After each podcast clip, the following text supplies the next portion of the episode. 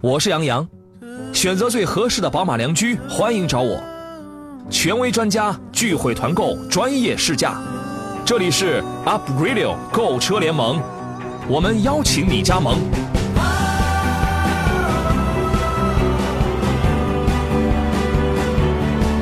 FM 一零一点一 Up Radio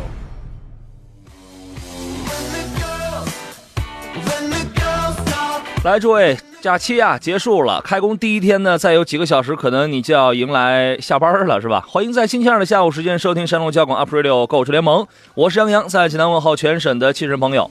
假期这个东西啊，就好比是听评书，重点是什么？说，请听下回分解，重点在下回二字啊。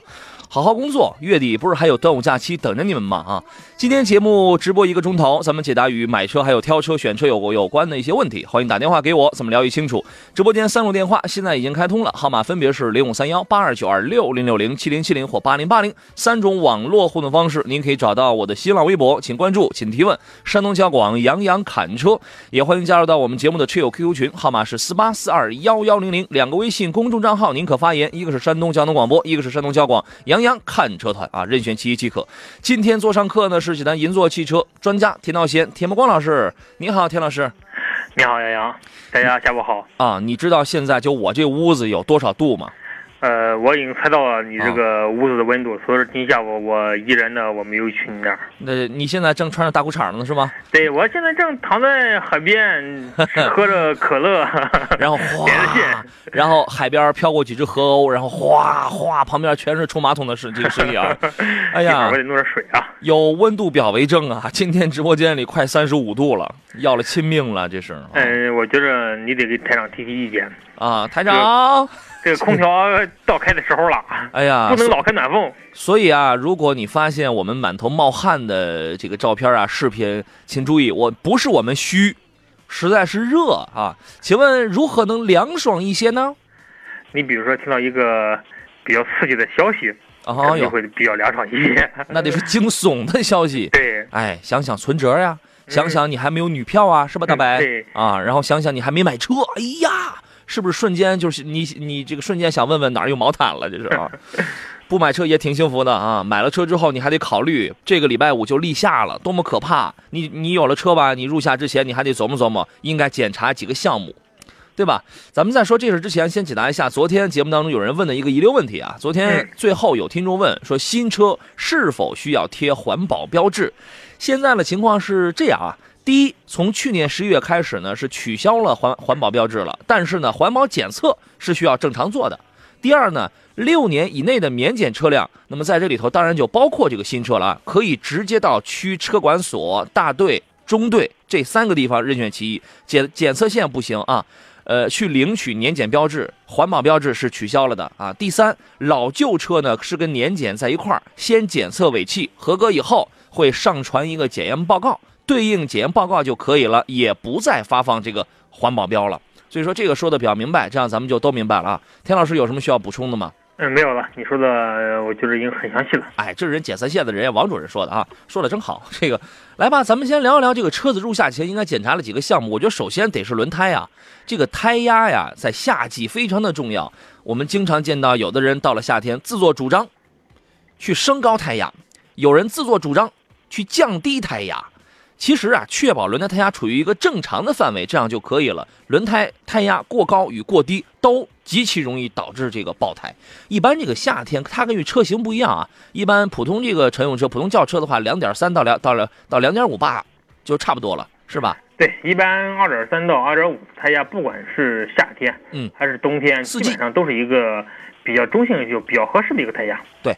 保持这么一个状态就可以了。你包括夏天天热的时候啊，这个胎压实际上它会随着温度上升而有所增加，所以你你你这个不要过高啊，要留有一定的余地。如果你实在不知道的话，一般在车辆的这个 B 柱的这个位置，它都会标一个合理胎压的标定范围，是这样吧？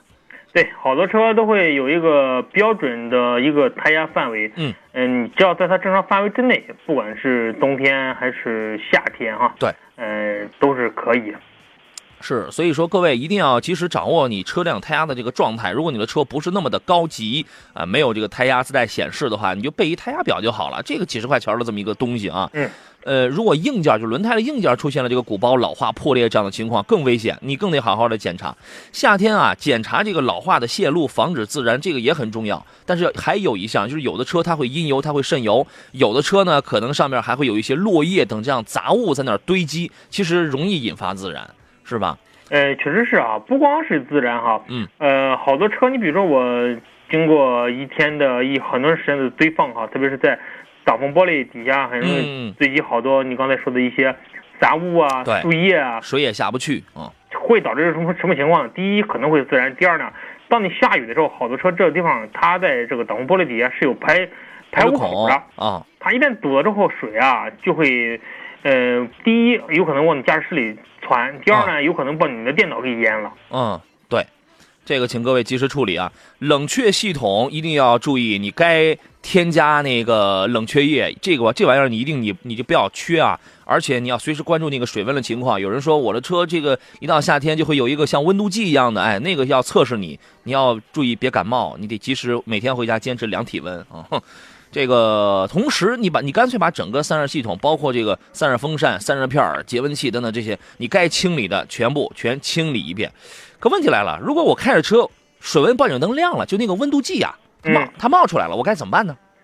嗯当当然了哈，如果条件不是很允许哈，嗯，比如说在马路上正常行驶的，周围周围也没有也没有让你去接水的地方，也没有啊也没有让人也没有快速冷却的地方哈，就是，呃，我听说一个方法啊，嗯当就是当你把车熄火之后，嗯，把车拧到暖风的位置，啊，呃，开开暖风，嗯当然不是车要熄火状态开暖风啊，嗯，呃，那个一这样的可能会加速车的冷却。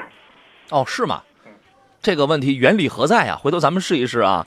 你一说到开暖风，我想起空调来了，马上就要，其实不是马上，因为我已经开这个冷风啊，我开空调我都用了好几天了，你知道吗？这个要了亲命了，有味道，有味道啊！这个味道一是来自于这个蒸发箱。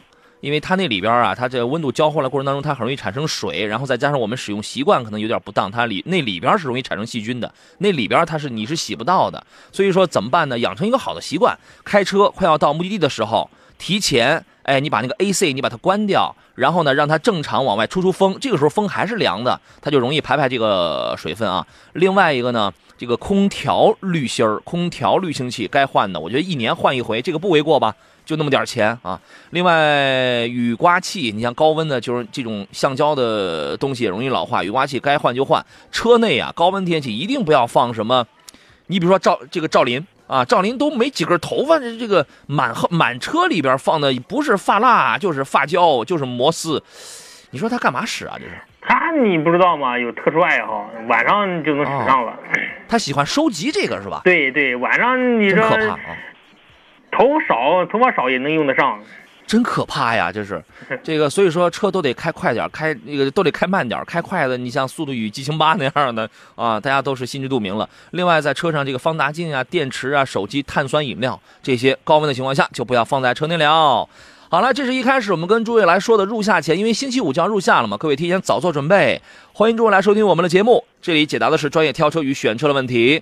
青岛的网友说：“杨洋节目真好听，只要有时间肯定收听，谢谢啊。”鲁地科迈罗说了一声，他说：“估计啊，这一会儿田老师的肤色更深了。”哎，这个很有意思啊。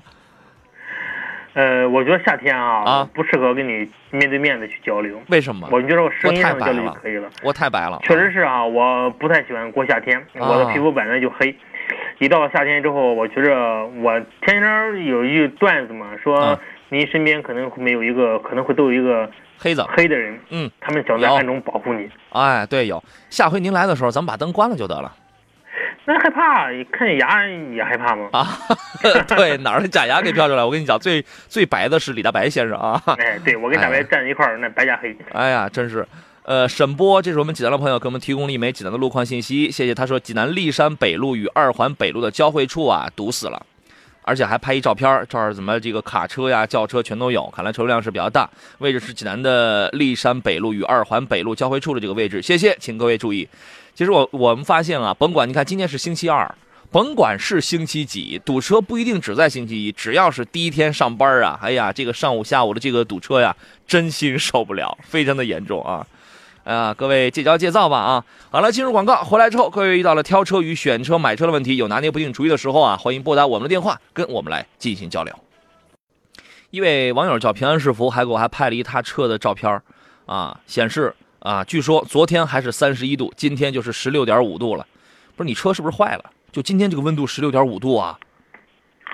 它可能是它的车的温度显示器有有点问题啊，是吧？您那传感器是不是坏了？我 对，我跟你讲，嗯，这个当然也看你是哪个城市的。我这儿今天你没个三十度，这真下不来啊。今天今天的室外温度应该就接近二十八九度，很高的啊。嗯，现在进入到五月了，这个月上市的新车呀，我们首先来看一看啊。这月上市大概有那么十十款左右吧。车呢说多不多。说少不少，因为每一年啊，在四月份的这个国际车展过后，总会有一波的新车要陆续出来。这个月包括有来自意大利的个性 SUV 阿尔法罗密欧刚出了一款叫做 Stelvio 啊，斯泰尔维奥吧，Stelvio 啊，就是一款这个罗密欧旗下的它第一款 SUV 产品。还有众泰的 T 七百、瑞风的 S 七、哈弗新款的 H 八等等吧。其中这些车当中是以咱们中国自主品牌的这个车为主啊。先说说这个阿尔法罗密欧的这个 Stelvio，呃，玛莎有了 Levante 了，然后捷豹有了 F Pace 了，呃，还有没有漏掉的？就是那种豪华品牌。嗯，差不多。你基本上现在国内能见到的豪华品牌，嗯。差不多了，也就这些了。就是原来原来的这个奢侈品，然后现在都开始进军 SUV 市场了嘛。这这辆车实际上在上海车展上，我我就见到过了。现在有消息说五月十八号在国内会公布它的售价。呃，现在透出来的消息说，预计售价是四十三万起。这个车呀，就是长的是阿尔法罗密欧的这个家族式的前脸，两侧的那个大灯造型跟那个朱丽叶是比较相似的，但是那个中网的位置啊。用鳞片状的那个网型啊，略有不同吧，略有不同。呃，这次推的是普通版车型，因为四十三万嘛，这个价格对于罗密欧而言，它不是顶级，这是普通版的车型，它没有这个彰，它没有用彰显性能的那个双边一共四出的那个排气布局，取而代之的是镀铬装饰的双边共两出的这种装饰。所以要问一个问题是什么啊？它的内饰是比较惊艳的，你刚一看你觉得普普通通，但是你仔细看你会发现它有那个一键启动嘛，它把这个功能，它集合在了方向盘。盘上，就是这种设计，我们很容易在一些超跑上，我们是能够见到的啊。对，是吧？然后动力方面是一台这个单涡轮双双涡管 2.0T 的这个直列四缸发动机，但是从账面数字来看，数据很漂亮，最大功率280匹，峰值峰值扭矩400牛米，传动系统匹配的是 8AT。那么大家如果对于这个280匹如果概念不是很清晰的话，我给你举例说明：宝马新款的 B48 发动机2.0 2.0T，最大马力是231匹。两点零 T 的叉五上是两百四十五匹，然后 B 五八三点零 T 呢是两百五十九匹。刚才我们谈到了那个捷豹的 F Pace，F Pace 大大概是两百四十几马力，所以说如果单看账面的话，你会觉得哟两百八十马力，这个可以啊，这个啊。所以说这款车它的出来之后，我们觉得它挺特别的。您对于这一类的，又是 Levante 啊，又是 F Pace 这一类的豪华品牌出的 SUV，您是怎么来看的？你觉得它只是一个新鲜产物吗？他应该说，原来好多人提到，比如玛莎或者这类车型的时候，可能想的可能都是超跑啊。对，他突然夸出来一个这么 SUV，而且价格价格不贵，呃，四十来万，有人说觉得可能离这种豪华品牌可能越来越近了哈。其实大家你有没有发现，最近豪华市场确实是非常不好干哈？啊，呃，很多人好很多豪华品牌或者被收购，或者是出现了一系列问题。嗯，其实还是在销量面前吧，在就是利润面前。很多人都推出了这样的，特别是市场上，嗯，比卖的最好的还是三十到四十万、四十万左右的 SUV 吧。嗯嗯。呃，像 BBA 当中比较好的走量的车型，也是在三十万到四十万的这种越野车型。嗯。他们也看到了这个市场非常大哈，分别推出了这类的车型。嗯。嗯，其实大家选购这辆车的时候，其实还是应该我感觉更多的应该第一还是你的需求，呃，第二呢就是根据你所在的城市的特点。嗯。嗯，可能。比如说这个，啊，罗密欧的阿尔法，就是阿尔法的它的这个这个这个厂商吧，好多地方进经销店，好多地方可能没有。对，你就是您维修的时候，可能会面临很多的问题。如果您当地这个网络没问题，又追求个性的话，这这类车型我觉得可以，当然可以作为首选啊。是。如果您当地城市不是非常好，可能修个车得跑四五百公里，那我觉得就就没有必要了吧。它这个最大的特点就是独树一帜。对。最大的优点就是因为没有，是吧？对。哎，这个你想出一出一个朱丽叶，那好家伙，那都是三十三三十多万，跨到两百万，你这要了亲命了。但我觉得这个 Stillview 它出来了，我觉得它的一个宣传主打一定是加速性能，因为官方给它的数据是，你你看两百八十马力嘛，它是零到一百加速时间仅需要五点七秒。其实按按这个账面数值来看，在呃 SUV 里边，这属于是很快的了。一个是最不能是最快的吧？这它不是最快的当中，它属于首屈一指的哎车型了。呃，比亚迪都比它快啊，对吧？比亚迪是特殊情况嘛？哎，还有那个 S R 系列啊，所以说它算是比较快的了。呃，年轻的群体喜欢与众不同的群体，我觉得对这个车应该是会感冒，因为毕竟阿尔法罗密欧的这个车我们平时真的是不怎么多见啊。小桥流水说，室外三十四度，外环东路，哟，济南的朋友啊，室外三十四度，您的车这是显示的。平安师傅说，黄岛这边大雾啊，杨仔哦，难怪难怪他那儿是那个什么是十六度。十六度啊，人那儿有大雾啊。行，呃，开车慢点，开车慢点啊。我们来听听青岛宁先生他遇到的是什么样的问题啊？你好，你好，嗯宁先生，嗯，主持人好，你专家好，电话接通了，请讲。嗯喂，你好，嗯。哎，你好。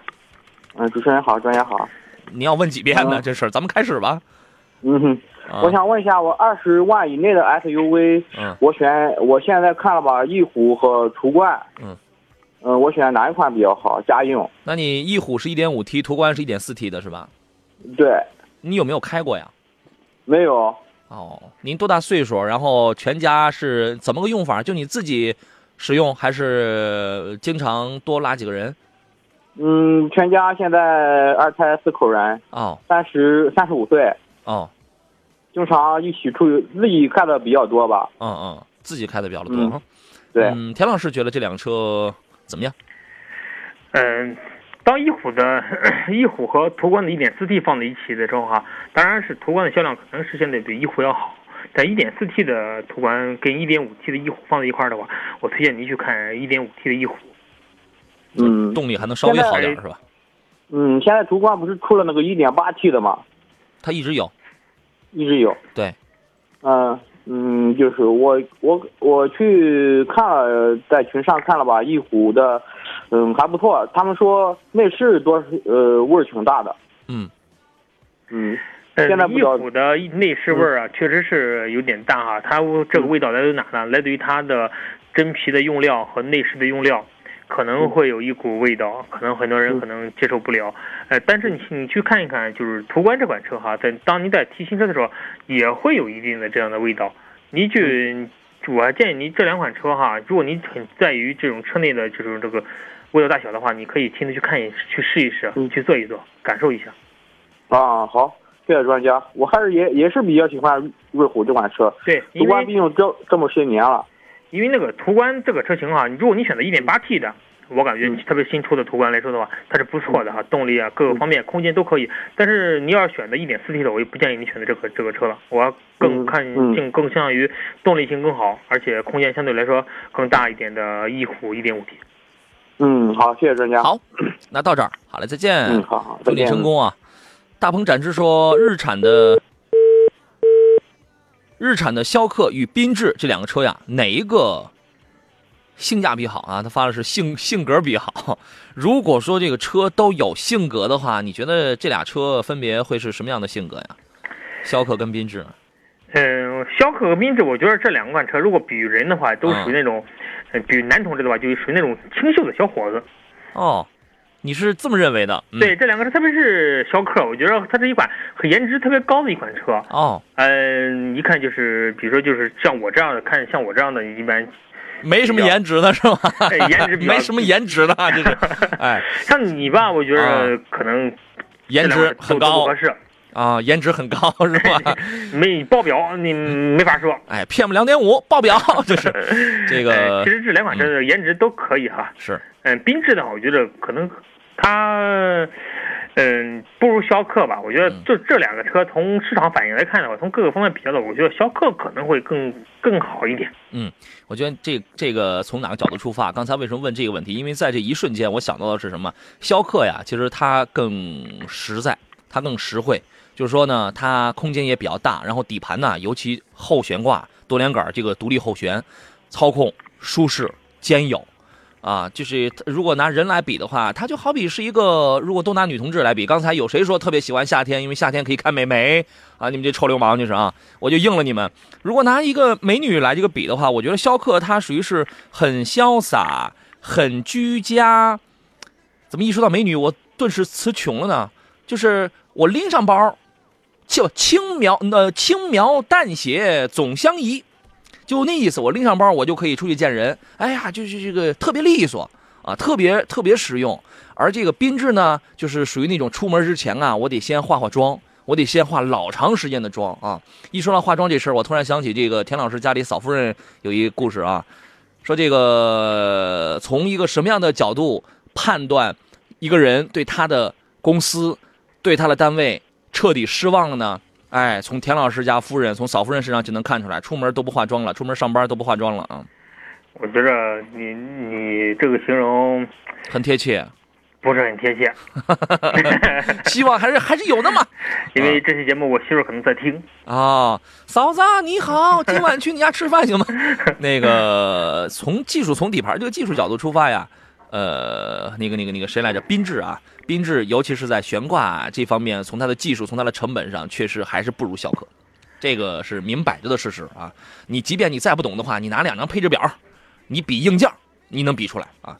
一位网友叫黄傻，他说：“杨洋不要念名字哦，啊，你就不用说这句话，我也不认识你那字儿。我跟你讲，科雷傲2.0豪华版，女士开，家用合适吗？”呃。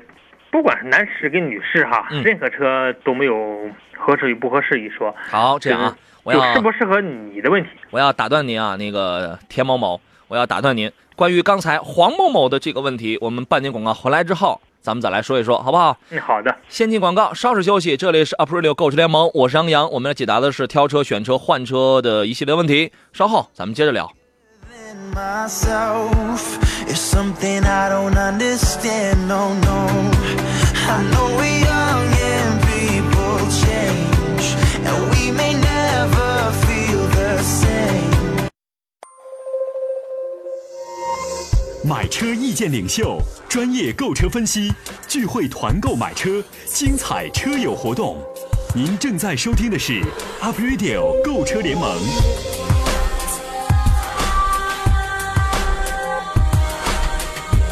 节目首播时间：周一至周五下午三点，重播凌晨四点，敬请关注。FM 一零一点一 Up Radio。来吧，诸位，继续回到节目当中，我是杨洋，这里是山东小广 Up Radio 购车联盟。各位到了挑车选车的问题，三路电话，三种网络互动方式，全线为你开通。谢谢小黎啊，他说喜欢你们的节目，超赞啊！希望时间长了之后，您可以喜欢上我们的人。因为我们颜值尚可，当然今天我们颜值不太行，为什么呢？因为木桶原理。今天来的这位啊，他拉低了我们颜值方面的整体的水准。座上宾是著名的汽车专家，但是颜值比较低的田道贤、田茂光老师。田老师你好，我不好，你怎么就不好？心情不好，心情不好。我觉得你没有按照事实说话。哎，我这也没有按照这个剧本来。下回您给我写几句，我完全按照你写的来，行不行？下次我给你打个打个稿。好嘞，杨某某跟田某某都已都已经这个坦白完毕了。刚刚才有一位黄某某问了一个问题：科雷傲两点零豪华版，问女士开，反正就是家庭用啊，问这个车合适吗？嗯，当然了哈，呃，还是接上次那话茬继续说啊。嗯，没有合适不合适哈。嗯嗯，只有喜欢不喜欢。啊。呃，克雷奥上次节目的时候。应该也提到了哈，嗯，它是一款什么车型？它是一款非常有个性的，嗯，您追求特立独行的一款车型，嗯，嗯，当然它你可以花最少的钱买到最高配置的车。啊，那得多贵啊！对，价格确实不贵哈。啊，你买二点五的，可能花二十万、二十一二万，可能就能买到配置很很高的车型了。而且像你说的一样，它拥有非常好的内饰，比如大屏那个设计，确实是令人怦然心动。嗯嗯，当然了，这里有个前提条件，就是您的当地这个车的网络比较好。嗯。第二呢，就是您最好不要是新手，嗯，最好就是有有过车辆的使用经验的。嗯。呃，再次购车的车主，呃，还有就是您对车辆的。呃，要求呢不能很高，尽量的就是代步的工具，城市用，你嗯不能拿它当越野车用。它很符合这个条件它还是都是 SUV 啊。这类的用户群的话，选它还是不错的。是，实际上这个车我们之前讲过嘛，它跟那个日产的奇骏奇骏啊，它是完全一样的 CMF 平台的这个一款 SUV 产品，两位的这个动力呃总成啊、底盘啊，样的都是完全一样的。但是它的从销量上去讲，它距离奇骏确实要差很大，但是它也有它自己的这个优点。我记得前两天有朋友在问这个车跟哪一个车在 PK 的时候，我当时对于他的那个具体的问题，我给的一个结论是在他那个问题当中，科雷傲是一个比较实惠的那么一个选择。啊，但是我忘了他问题是什么。如果忘了问题，然后直接给一个结论的话，其实在这儿就未必合适了。呃，车挺个性，然后呢，如果你见惯了二十万级别的这些奇骏呐、等等这些所有的 SUV 古板的内饰设计，无非就是上边一个七八英寸的一个小屏幕，然后下边是那些物理按键。如果你见惯了这些配，你觉得不怎么新鲜了，不怎么新鲜了，然后呢，那其实克雷奥因为它会配一个尺寸比较大的那么一个 Pad 那么一个屏幕嘛，它集成了一些空调啊等等这样一些功能，显得比较的精致，比较的精细啊。你如果冲着这，而且它那个中网确实比较的特别。啊，颜值比较的特别嘛，你冲着这些角度去的话，这个车是可以的。售后，因为这个车销量确实非非常的少。我记得前两天我看一个报告，说是一般来讲，一家呃这个雷诺的一个 C 一个 4S 店的话，一个月能卖二十台到三十台克雷奥，这个就已经算是逆天了。你拿这个数值，你去跟奇骏来比的话，这个真的是差很大的，对吧？呃，网点儿确实也比较的少，保养不算贵吧？保养好像保养一回好像五六百块钱。对它跟日产的车辆的保养的费用都不是很贵。嗯就刚才我们提到的，为什么说你得有一定的车辆使用经验呢？啊，很多人第一次接触车的时候，你比如说，呃，你比如车上有很多，比如说响动啊、嗯异响啊，很多人觉得，哎呦，这车可能就是有问题了。嗯，这时候其实可能你使用一段时间，可能就恢复正常了。加上这个车的网络不是非常好，你得跑好好久的路，你再去看看它，去检查一下，检查完了之后就说没事儿啊你再开回来，其实浪费很多的时间。对。所以说，你最好你得有一定的车辆使用经验，这样是最好的。然后呢，我听到的反映，这个克雷奥一个最大的一个弊病是什么？我不知道你那个豪华版带不带自动启停啊？可能会带这个自动启停，就是雷诺的自动启停设计的不聪明。它设计的不聪明，它不像你像奔驰，奔驰它那个自动启停，它会跟 Auto Hold，然后它会有一个配合嘛。当你停下来的时候，你踩了几秒，哎，你的脚其实当它开始工作的时候，你的脚就可以从那个它有 Auto Hold，然后它就你就可以从刹车踏板上，你可以你可以对，你可以离开了。而它这个不行，它设计的并不聪明。很多人呢觉得，呃，跟宝马一样，就是你无法默认为你关闭的那种状态。你比如说，我一我一上车，我给你关了，我不喜欢这个。但是当我刹住了车，当我再次启启动的时候，它又开了。啊，所以说它这个设计的不是太聪明吧？我觉得这这些东西您自个儿去体验体验啊。闪电这位网友说，昂科威二十一点九九万落地二十万五还能优惠吗？你不要给我，你不要告诉我你落地的价格，谁知道你买了多少钱的保险？谁知道你加了多少钱的这个装具啊？你告诉我裸车的价格，这就可以了，对吧？现在昂科威这个两两两到三万之间的这个优惠，这个优惠幅度算是比较大的吧？嗯，对。是吧？这是市场上正常的、比较大的这种优惠幅度。来吧，诸位遇到了挑车和选车、买车的问题，可以通过电话零五三幺八二九二六零六零七零七零或八零八零直接跟我们来进行交流。周阳 Sunny 他的问题是杨金宝，田老师你好，哎，有日子没人叫我杨杨金宝这个名字了啊，有时间请点评一下途昂吧。哎，他一说途昂，我想起刚才还有人还发一微信来着，跑哪儿去了？问的好像是锐界啊，找到了。天南他说，七座的途昂。跟锐界两款车哪个好一些？家用有的时候啊，一家六口出去玩，啊，咱们把这两个问题咱放一块儿聊吧。嗯，开始就是嗯，不是不不，杨老师，就是您第一次看到途昂之后，您的感觉是什么东西？好大，一眼望不到边际。还有包括我在内哈，我啊第一次见途昂之后，我说哦，这个车真的是大众。上海大众的研发能力，我确实很佩服上海大众的它的研发能力，它确实是懂中国人的这个审美观点，啊也知道中国人 买车需要什么东西啊。是，呃，所以这个车从外观上看呢，嗯第一感觉我觉得这个车做的确实是嗯做到了大家的心里去了。嗯，包括它后来上市哈，上市的定价，你看三十万出头的价格，确实是让很多人怦然心动。可是你还没算加的那四万呢。对呀，是吧？呃，但是加的是吧，咱就先不说了哈，就啊单说这个车，呃，它配备了全新的我们奥迪跟大众共享的一个车分一个发动机，就是 2.5T 的这种这个机器，嗯可能大家对这个机器可能是比较陌生的，嗯，可能是微型六缸的 2.5T，这个这个机器未来可能会在奥迪很多车上可能也会也会在用哈，啊你说的那是途昂的五三零了，对啊，它分它三三零、三八零跟五三零啊，它真有三八零吗？呃不，三三零跟那个三八零啊都，1.8T 的，它是两点零 T 的，然后五三零就是您刚才说的那个两点五 T 的，嗯。我两点五 T 六缸啊，嗯，这款车我建议大家买这款车的时候啊，不管是五三零还是还还是三八零，嗯，你最好去开一开。很多人冲着第一第一眼就是这个车庞大的外观而去了，嗯你更多的你得看看它这个车，呃，它配备这样的动力系统适不适合你？你这个车到底是，呃，你开起来适合你的用途，嗯嗯还是不适合？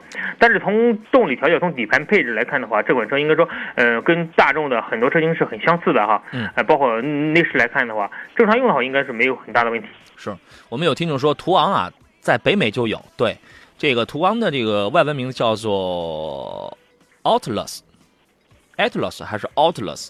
这个看过希腊神话的朋友应该都知道，这个阿特勒斯啊，他是那个泰坦巨神，他是一个泰坦巨神，就是泰坦巨神，您知道是是什么意思吗？嗯，不知道是吧？大的一个神。哎，对，就是很大个儿了。好像我原来我玩游戏，这个还是嗯看电影的时候，他就就就是就是经常顶着什么顶着天呐，这个顶着山啊，就是他的特点就是巨人，阿特勒斯巨人，对吧？所以说你从这个他起这名字，你就能知道他想他想去说一个什么样的事儿。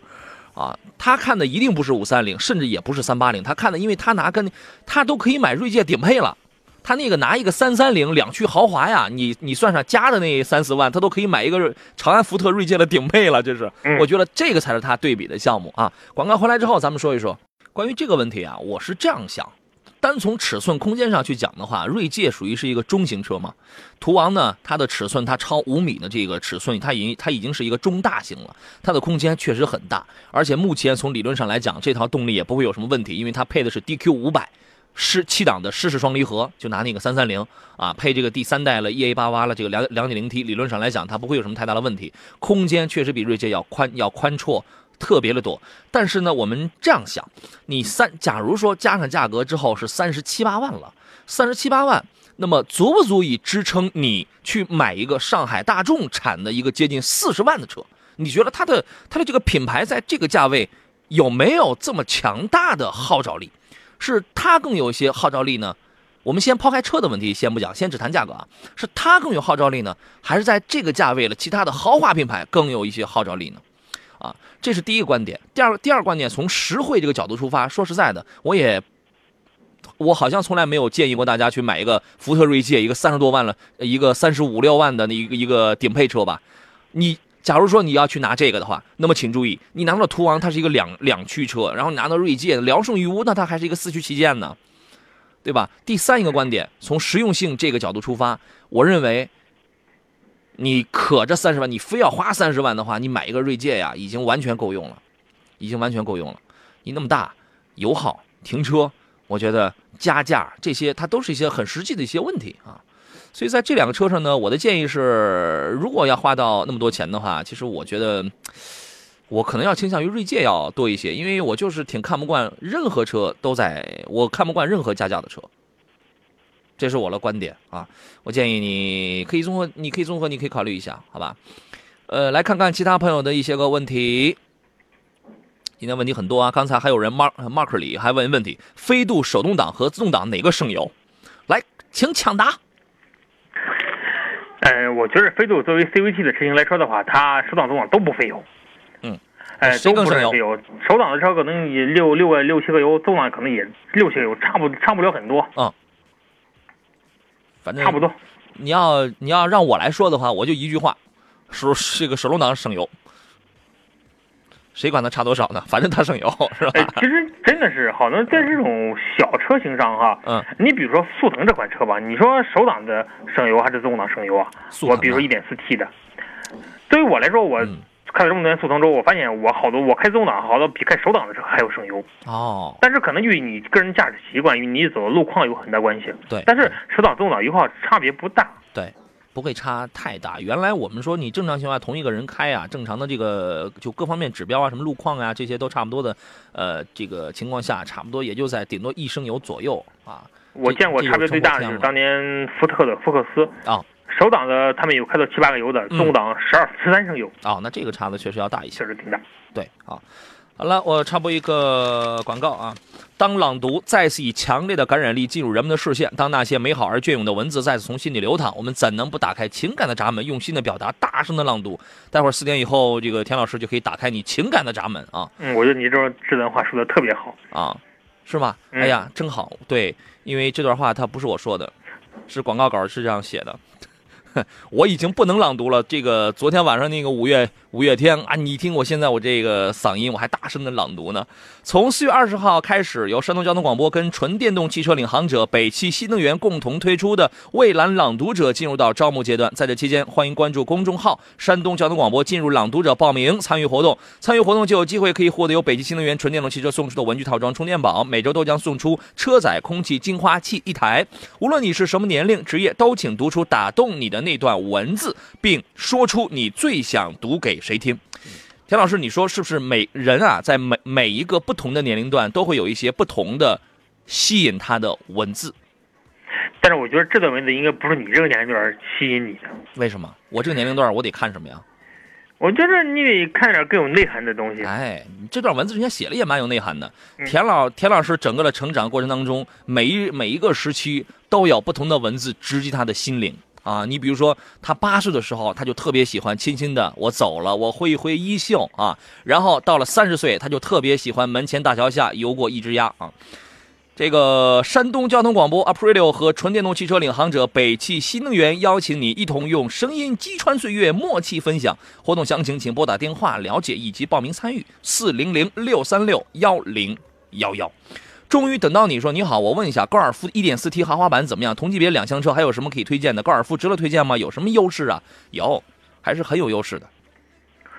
呃，高尔夫作为在欧洲销量，特别是非常好的一款车型哈，嗯，它应该说代表了大众的很先进的技术吧，在这款车上应该都能体现嗯，不管是激光焊接啊，还是它的最新代的发它的发动机哈，都应该说都是代表大众很先进的技术。嗯，呃，从操控性来看的话，这款车应该说操控性非常的好。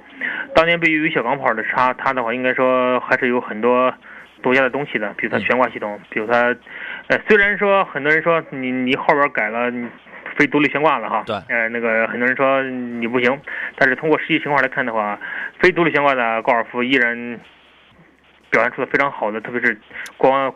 特别是嗯加速时的这种，稳定性吧，因为我是我在那个我们公司搞的一次就是高尔夫的有一场专门的试驾会上，嗯我特意开过了这个车，在高速的时候发现这款车，呃，颠掉牙了是吧？呃，还是不错的。我当时在一位呃号称业内呃多年的老专家面前吧，老司机对老司机面前教了我几手关于漂移的技术，啊，我发现？还还是可以的。后来这个就不光是掉牙的事儿，是磕破头了是吧？当时没有，当时我安全带扎的挺紧。啊呀，呃，而且当时我后来开完之后发现，哎，车还真的不错。嗯而而且我原先就是，呃，从我专业角度来看的话，就是我二手车这个角度来看的话，嗯这个车保值情况特别好，嗯嗯，它远好于速腾和宝来。嗯，所以说我觉得这个车还是在代步车型当中还是挺值得推荐的。对，有人觉得七呢比六退步的一点就是换装了那个对，把后悬架给缩水了，给从多连杆儿然后这个缩成纵臂扭转梁的这个半独立了。呃，从从从这个成本上，它确实是缩水了，但是呢，如果反正整体开呀。觉得后天的调教，它也它它也弥补了一些成本的一些事儿。另外呢，我觉得我还是那话，你包括开这个车，包括开 DS 的他们家里的车，那这个法国车，呃，我觉得这一类的既然是钢炮级的运动的车呀，它就得有那个硬硬的那种支撑，那种感觉。啊，当然它的这个后排空间，你坐着确实你不会觉得多么的舒服。这个车说实话也也不也不会适合这个全家都在用怎么样的啊？一个人开的车，啊，你在开快的时候，你会觉得它整体性非常强；在过减速带的时候，你有的人反而他会喜欢那种咚咚、那种跳动的那种震动的传递的感觉，觉得可能更扎实、更有信心。什么样的车就得有个什么样啊，这个是可以的，这个没有问题，可以买啊。Mr. 大老虎说，锐界的电动后备箱啊，只要有一点点的坡度，就没法完全关闭。哎，这个是什么情况？你说的是真的还是假的？什么？他应该是锐界的司机啊，锐界的锐界的车主。哦，是吧？但是不，但是不应该啊，这个也不牵扯什么，你有一点点，呃，坡度就产生形变，然后你又导致没法这个这个关闭，这个这个这个不应该，不知道是什么原因啊。威子说，说到油耗啊，我很有感触，我发现我猛开和按省油的开基本没什么区别，啊，所以那你就该猛开的时候你就猛开好了，油耗六点八、七点三、六点九，开车心得自己开着舒服就行，不必太考虑油耗。哎，我觉得这说的挺好的。啊对，我就我挺赞同这个观点啊，因为你你可劲儿开，跟你省着开，一年可能多不了啊一百二百公里油。真的是啊，有的人一年就跑三千公里，然后拼了命了，哎呀，这这个想破头了，我得我就得选省油了，你知道吗？啊，GM 简简单单说朗逸自动挡怎么样？这个车没什么太大问题，可以买，对吧？这个也不是什么新鲜事物，直接朗逸的自动挡唯一的不好之处就是这个车提速慢点儿哈，加速不是很好，但是只能作为代步用吧，反正是。行。大友他说青岛现在听多少频道啊？哎，青岛是一零五点四吧，是吧？啊，嗯。呃，问一个问题，二十万的 SUV 什么车好看的是翼虎、途观，选哪个好？哎，这个是不是刚才第一个打来电话的人？对，一点四 T 的途观跟一点五 T 的翼虎，啊，如果不是的话，因为他发来的问他呃，他发问题的这个时间比那个打电话的时间要晚，可能可可能不是同一个人啊。那个一个小时一个小时啊，一个小时应该是听不到了。明天吧，明天去找今天上半段节目来听一听。丽丽的问题啊，Lucy，他说能讲一下奔驰的 C 和宝马的三系吗？这个车这俩车我们其实讲了很多遍了啊，这俩车您再来您再给说几句吧。嗯，都是主流产品，都是在三十万的二三十万这个价位上的二十多万畅销，对，二十六七万、二十七八万的畅销产品。但是为什么现在 C 卖的要比三系好呢？为什么呢？啊，就因为三颜值高啊。啊，漂亮啊！对，第一是你颜值高，第二呢就是你车车型新。你们这些以貌取人的人啊！现在大家在买车的时候，大部分还是看外观哈。对，呃，你比如说你要说内饰啊，做做工啊，说发动机啊，嗯这两个车其实，在豪华品牌当当中都是它的主流产品，都很不错。嗯所以这时候你选车的时候，很多人就会选外观了，嗯就会选颜值了。嗯嗯所以说，在颜值当道的这个这个时期吧，C 应该说它的颜值为它的销量增加加分可是不少啊。这是一个看脸的时代，是吧？对，哎呀，这个 C 呢，我说过有分这么几点吧。一，如果你看的是上一代的，就是那个七速的，七速的话，现在价格大概是在二十八左右吧。两个月前，两三三个月前应该是在二十八左右啊，就是 C 两用不了。C 两百短轴的那个啊，嗯现现在九档的新车出来，我我不知道现在这个新车这个九档的那一批现在是什么优惠，这个您去看啊。九档你需要自己个自个儿去试驾一下，我现在我还没有开，那个反正七档的原来给我的感觉不好，呃顿挫很明显。然后呢，虽然虽然虽然漂亮吧，但那个内饰那个小屏幕啊，也显得哎呀土不拉几的啊。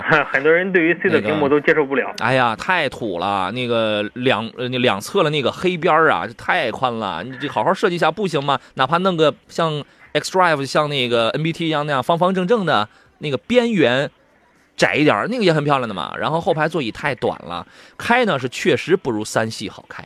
你包括这个指指向性啊、路感，确实不如三好开。三系现在新款2017的舒适入门，现在是贷款二十五，不贷款二十六。这是一个正常的这么一个市场价格啊，已所以已经很便宜了，已经比较便宜了。嗯，内内饰比较也是也是挺土啊，就是或者说这个比较传统，它比较经典，还是用机械手刹，但这个车它就好开，它确实它就好开啊。所以你觉得，如果一辆车九十分的驾驶就能满足你的话，那么那你就没有必要非要追求九十分嘛，八十五分那也是可以，稍微差一点，你没准那你也开不出来，那也是可以的啊。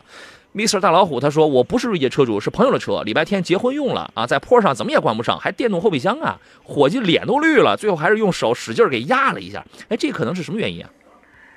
嗯，这个不好说，那因为我开过几辆带电动后备箱的车哈，啊，可能会有时候你比如说不能完全打开，嗯或者是关的时候它自己最后那个力度啊自己合不上，嗯，会有这种情况。是吧？行，然后他说我是 GK 五超跑车主，行，咱们今天晚上咱们秋名山见啊。